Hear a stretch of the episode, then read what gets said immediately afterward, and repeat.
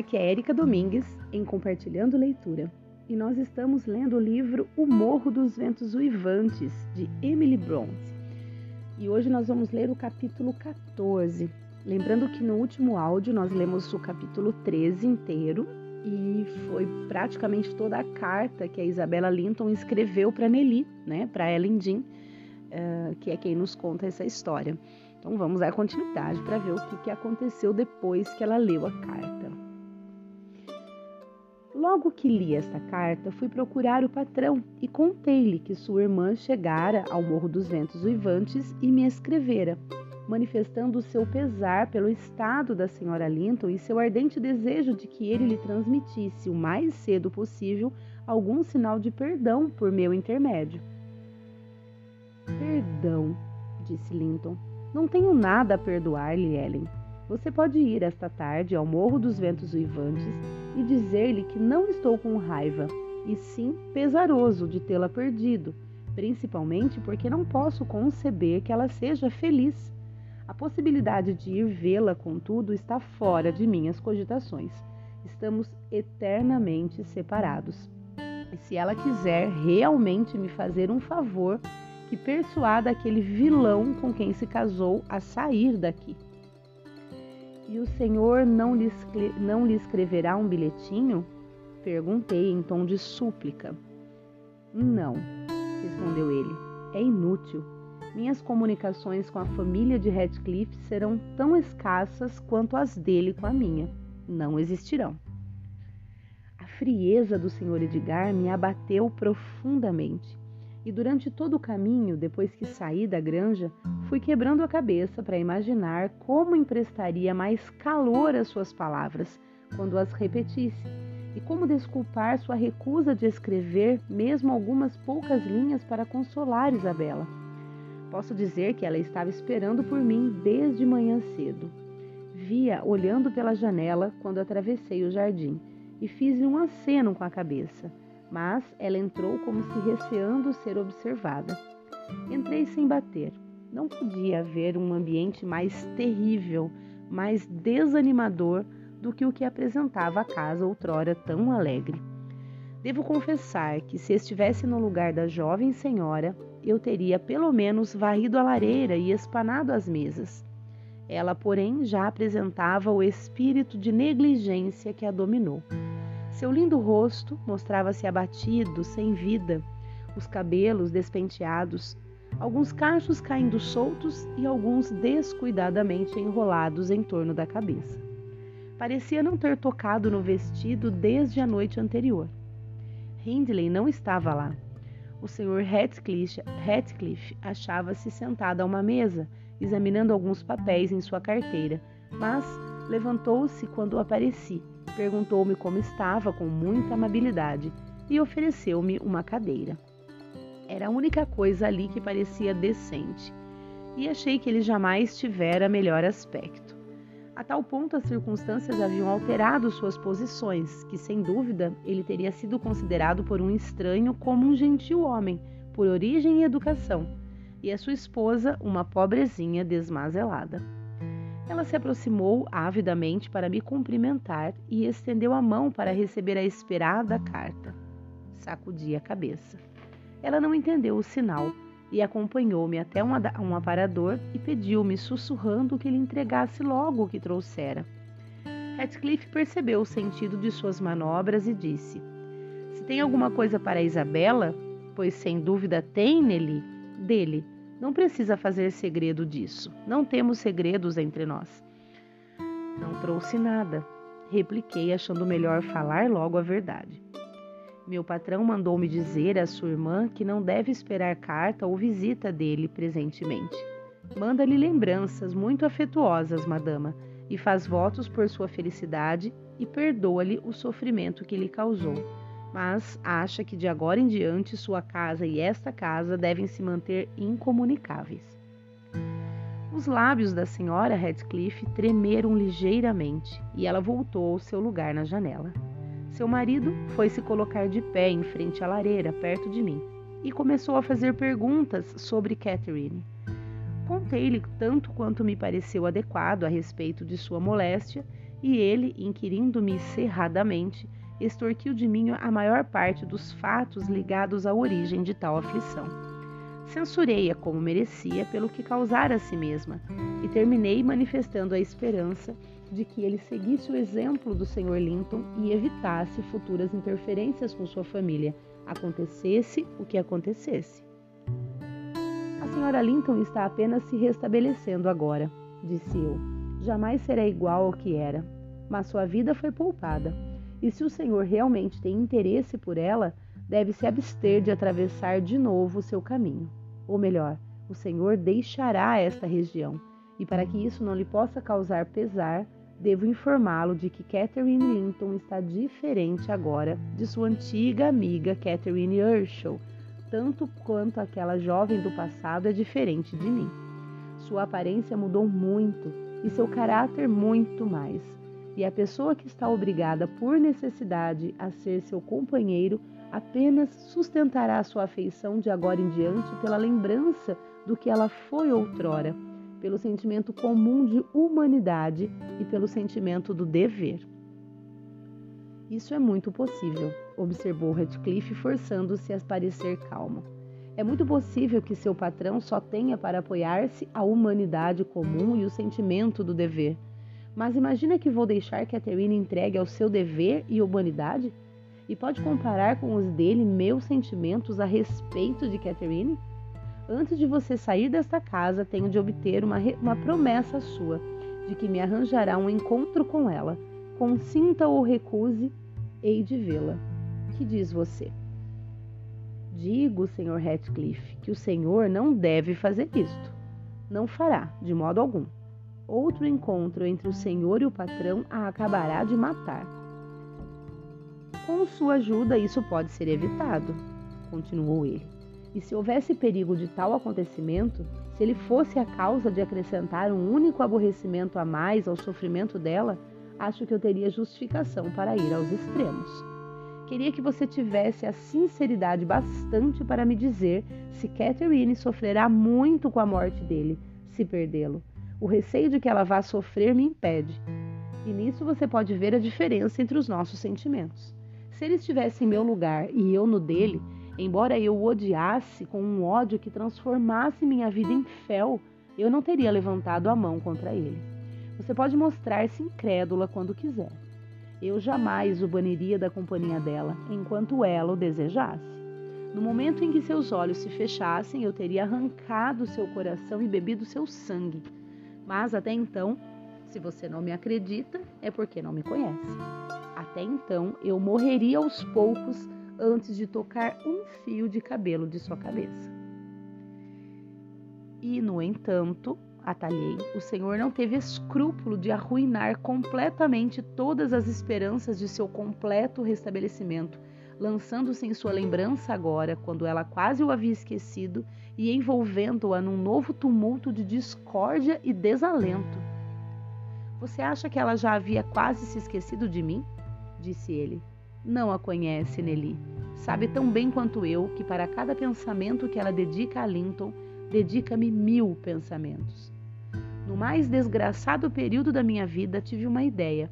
Ela me perseguiu no meu regresso para estes lados, no verão passado, mas somente depois que ela própria me garantiu, pude admitir a horrível ideia de novo. E então, Linton não valia nada, nem Hindley, nem todos os sonhos que sempre sonhei duas palavras compreenderiam meu futuro: morte e inferno. A existência depois de perdê-la seria o inferno.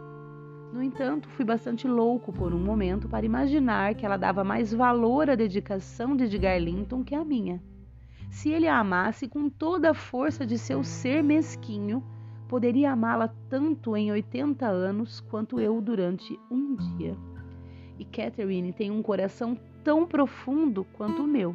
Seria tão fácil o mar caber no buraco aberto por uma fechadura do que toda sua afeição ser monopolizada por ele. Ora, ela gosta pouco mais dele que de seu cão ou de seu cavalo. Ele não tem nada para ser amado como tenho. Como poderia ela amar nele o que ele não tem? Catherine e Edgar gostam tanto um do outro como duas pessoas podem gostar, gritou Isabela com sua súbita vivacidade. Ninguém tem o direito de falar dessa maneira e não deixarei meu irmão ser depreciado sem um protesto. Seu irmão gosta muitíssimo de você também, não é mesmo? perguntou Ratcliffe desdenhosamente.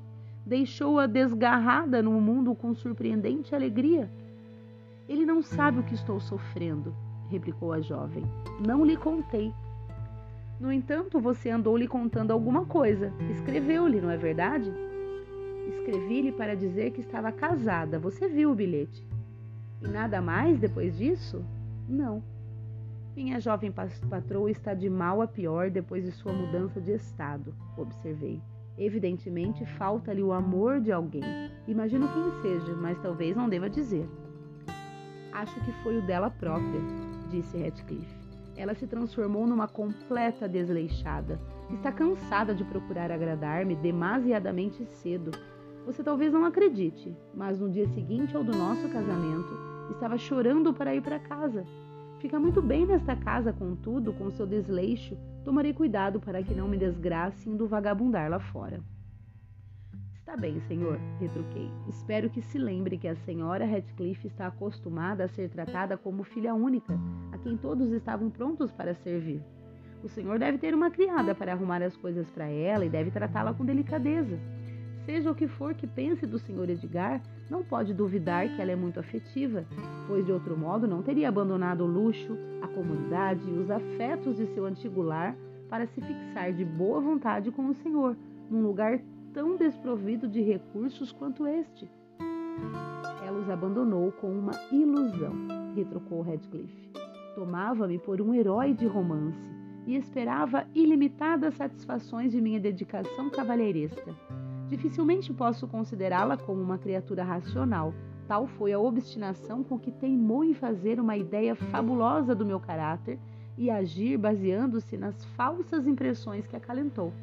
Afinal, porém, acho que ela está começando a me conhecer. Não percebo mais os tolos sorrisos e caretinhas com que me tentava, a princípio, e a insensata incapacidade de compreender que eu não estava brincando quando dei minha opinião sobre sua paixão e sobre ela própria. Foi preciso um esforço maravilhoso de perspicácia para descobrir que eu não a amava.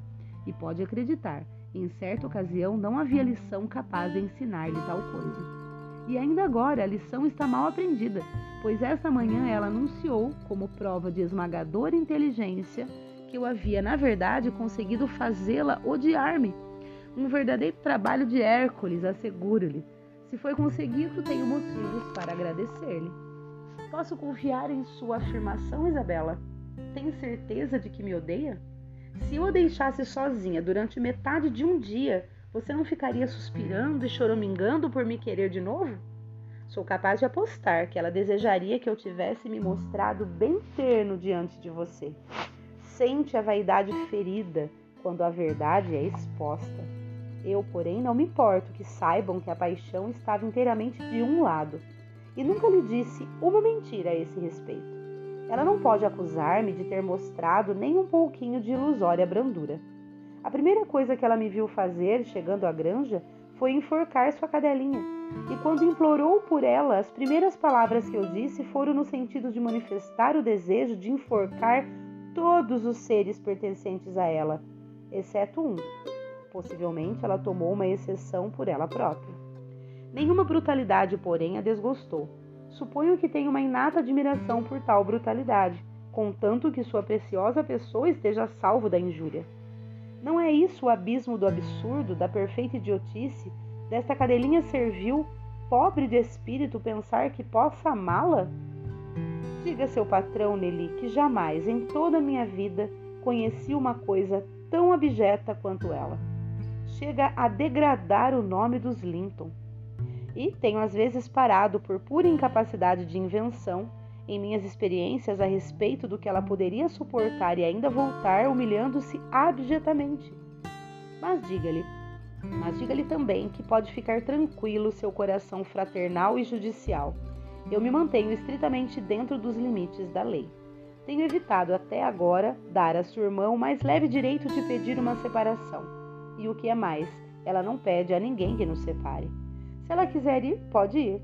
O aborrecimento que causa sua presença é maior que o prazer que sinto em atormentá-la. Senhor Ratcliffe, disse eu, estas palavras são de um louco.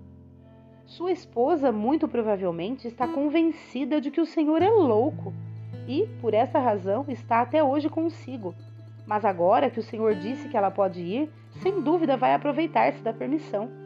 A senhora não está tão enfeitiçada a ponto de ficar com ele por sua própria vontade, não é mesmo, madama? Cuidado, Ellen, respondeu Isabela com os olhos brilhando de raiva.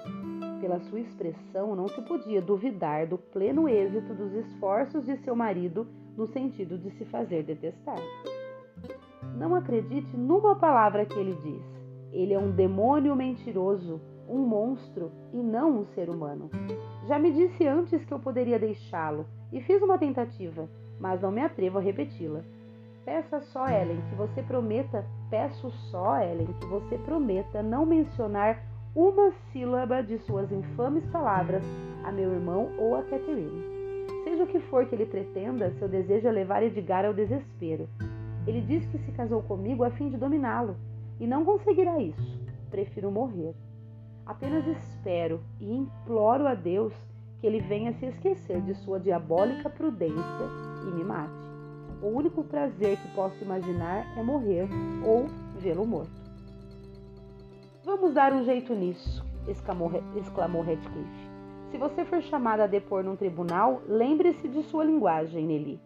E repare bem em sua fisionomia. Está quase no ponto que me convém. Não. Você não está em condições de tomar deliberações por conta própria presentemente, Isabela. E, sendo seu protetor legal, devo conservá-la em custódia, por mais desagradável que possa ser essa obrigação. Vá para o andar de cima. Preciso dizer uma coisa em particular a Ellen Jean. Não é este o caminho. Para cima, já lhe disse. Ora, esse é que é o caminho lá de cima, menina. Agarrou-a e empurrou-a do quarto e voltou resmungando. Não tenho piedade, não tenho piedade. Quanto mais os vermes se enroscam, mais tenho vontade de esmagar suas entranhas. Sinto-me moralmente como uma criancinha a quem estão nascendo os dentes e eu mordo com mais energia à medida que a dor aumenta. Compreende o que significa a palavra piedade? Disse eu, apressando-me em pôr a touca. Já sentiu alguma vez em sua vida um pouco de piedade? Desista disso, atalhou ele, percebendo minha intenção de partir. Ainda não vá embora. Venha cá, Nelly. Devo persuadi-la ou obrigá-la a ajudar-me a conseguir meu intento de ver Catherine e sem demora? Juro que não medito qualquer mal.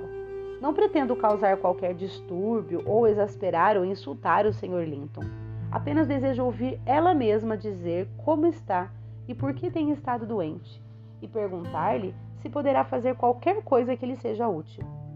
Na noite passada, estive seis horas no jardim da granja e voltarei lá esta noite. Andarei todas as noites e todos os dias lá por perto, até encontrar uma oportunidade de entrar. Se Edgar Linton me encontrar, não hesitarei em derrubá-lo com um murro e espancá-lo bastante para assegurar sua imobilidade enquanto eu estiver lá. Se os criados me enfrentarem, eu os ameaçarei com estas pistolas. Não seria melhor, porém, evitar que eu entre em contato com eles ou com seu patrão? E você poderia fazer isso com toda facilidade. Eu a avisaria quando chegasse e você poderia então me deixar entrar sem ser observado, logo que ela ficasse sozinha, e vigiar até eu partir, com a consciência absolutamente tranquila. Estaria evitando o mal. Protestei contra a ideia de desempenhar aquele papel traiçoeiro na casa de meu patrão e, além disso, salientei a crueldade e o egoísmo de destruir a tranquilidade da senhora Linton para satisfação própria. Os fatos mais corriqueiros a assustam dolorosamente, disse. Ela está em um feixe de nervos e tenho certeza de que não resistirá à surpresa. Não insista, senhor. Do contrário, seria obrigada a comunicar a meu patrão as suas intenções, e ele tomará providências para proteger sua casa e seus moradores contra intrusos tão intoleráveis. Neste caso, tomarei medidas para detê-la, mulher, exclamou Radcliffe. Você não sairá de Morro dos Ventos Uivantes até amanhã cedo. É uma tolice dizer que Catherine não suportaria me ver. E quanto a causar-lhe surpresa, não desejo tal coisa. Você iria prepará-la, perguntar-lhe se eu posso ir. Você diz que ela jamais mencionou meu nome e que meu nome não lhe é mencionado. A quem havia ela de mencionar-me se sou assunto proibido na casa? Ela pensa que vocês todos são espiões de seu marido. Não tenho dúvida de que está no inferno no meio de vocês. Adivinho pelo seu silêncio perfeitamente o que ela sente. Você diz que ela fica muitas vezes agitada e aflita. Isso é prova de tranquilidade? Falou-me sobre a inquietude de seu espírito. Como poderia ser diferente com todos os diabos em seu terrível isolamento? E aquela criatura insípida, desprezível, tratando-a com base no dever e na humanidade? É mais fácil lhe plantar um carvalho num vaso e querer que se torne viçoso do que pensar que pode fazê-la reconquistar as forças no solo de seus superficiais cuidados. Vamos resolver isso de uma vez. Quer ficar aqui enquanto eu irei abrir caminho até junto de Catherine, enfrentando Linton e seus lacaios? Ou será minha amiga, como tem sido até agora, e fará o que peço? Decida, pois não há razão para que eu espere mais outro minuto se você teimar em seu teimoso mau humor. Pois bem, Sr. Lockwood, protestei e lamuriei e recusei-me redondamente cinquenta vezes, mas, afinal, ele me forçou a um acordo. Concordei em, levar uma carta dele para minha patroa e, se ela consentisse, prometi-lhe revelar-lhe a próxima ausência de Linton quando ele poderia aparecer e entrar na casa logo que conseguisse. Eu não estaria lá e os outros criados estariam igualmente afastados do caminho. Fiz bem ou mal? Receio que fosse um ato mau, censurável. Achei que evitaria, com a minha concordância, outra explosão. E pensei também que aquilo poderia provocar uma alteração favorável na enfermidade mental de Catherine. E além disso, lembrei-me da acre censura que o Sr. Edgar me fizera quando fui contar-lhe o que sabia e tentei apaziguar toda a inquietação, afirmando com frequência que a violação da verdade, se é que me merecia tão severa denominação, seria a última. De qualquer maneira, meu regresso à casa foi mais triste que a minha partida de lá, e muitos aborrecimentos tive, até que conseguisse vencer a mim mesma e entregar a missiva à senhora Linton. Mas eis Kenneth. Vou descer para contar-lhe como o senhor melhorou. Minha narrativa pode ser interrompida e continuada outra manhã. História sombria, pensei enquanto a boa mulher descia para receber o médico. E não exatamente do gênero que eu teria escolhido para distrair-me. Mas não importa, extrairei medicamentos completos das ervas amargas da senhora Jean. E, antes de mais nada, devo tomar cuidado com a fascinação que reluz nos olhos brilhantes de Catherine Heathcliff. Ficarei numa situação curiosa se entregar meu coração à jovem e a filha for uma segunda edição da mãe. Muito bem, acabou o capítulo aqui. Lembrando que esses últimas, essas últimas falas foi do Sr. Lockwood, que está ouvindo a história da senhora certo? Muito bem. Então, e ela parou a história porque o, o médico chegou, né?